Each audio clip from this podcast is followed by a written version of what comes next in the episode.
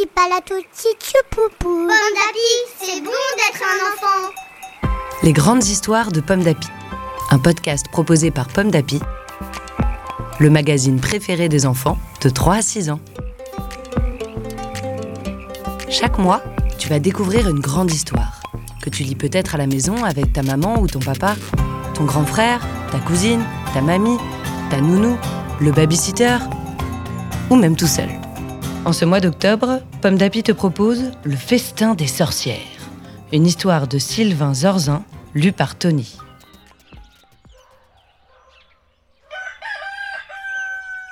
Ce matin, Anaël, la sorcière, a reçu une lettre.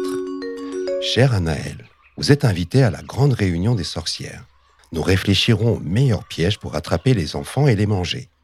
Nous vous attendons près de la maison abandonnée, signé Maléfica, reine des sorcières. Anaël gémit. Oh non, elle adore les enfants, mais pas pour les manger. Elle organise souvent des goûters et des jeux de cache-cache dans le village. Je dois faire quelque chose, dit-elle. Mais quoi? Anaël pense alors à son meilleur ami, Pop, le gnome farceur de la forêt. Il a sûrement une idée.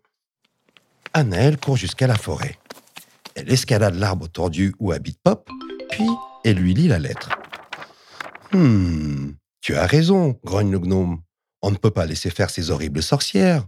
Pop gratte son long nez et dit Allons-y ensemble. Je vais me cacher dans ton sac. Toi et moi, nous trouverons une solution.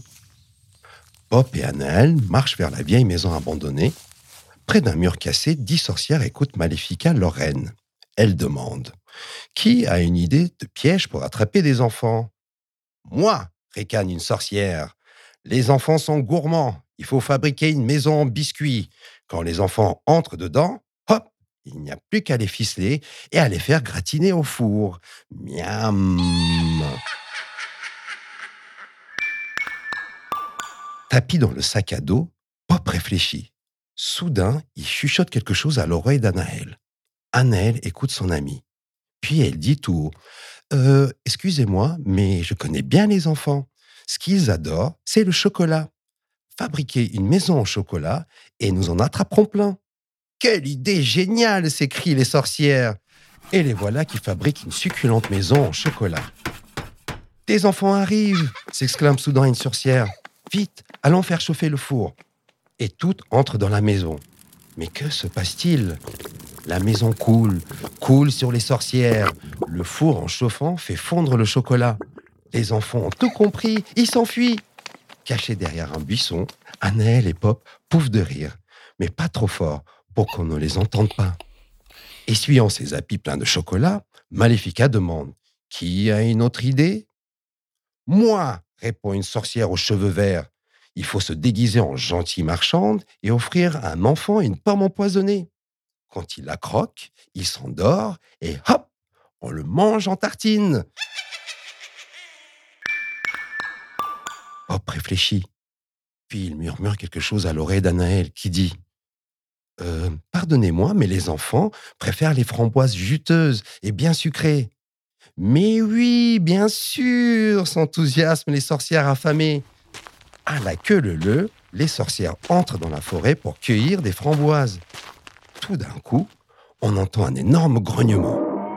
C'est un ours, il n'est pas content qu'on vole ses framboises. Lui aussi, il en raffole. Griffe en avant, il pourchasse les sorcières qui s'échappent en criant. Enfin à l'abri, Maléfica soupire. Quelqu'un a une autre idée? Une sorcière répond. Il faut attirer les enfants avec une pièce d'or. Ils en veulent tous pour s'acheter des jouets. Aussitôt, Anaël s'exclame. Une pièce d'or? Mais il en faut des milliers. Comme ça, les enfants ne pourront pas résister et ils viendront tous. Aussitôt, les sorcières s'envolent chez elles pour chercher toutes leurs économies. D'immenses sacs remplis de pièces d'or. C'est alors qu'un cri les fait sursauter. Ce sont des voleurs armés jusqu'aux dents qui les attrapent en hurlant. Fortune est faite Attrapez-moi ces sorcières Maléfica hurle. Fuyons d'ici et ne revenons jamais. Ce pays est maudit. Perchés sur un arbre, Pop et Anaël éclatent de rire. Et maintenant, dit Anaël, organisons un immense goûter pour les enfants du village. une histoire écrite par Sylvain Zorzin pour le magazine Pomme d'Api numéro 644. Merci d'écouter Pomme d'Api. Rendez-vous le mois prochain pour découvrir une nouvelle grande histoire de Pomme d'Api.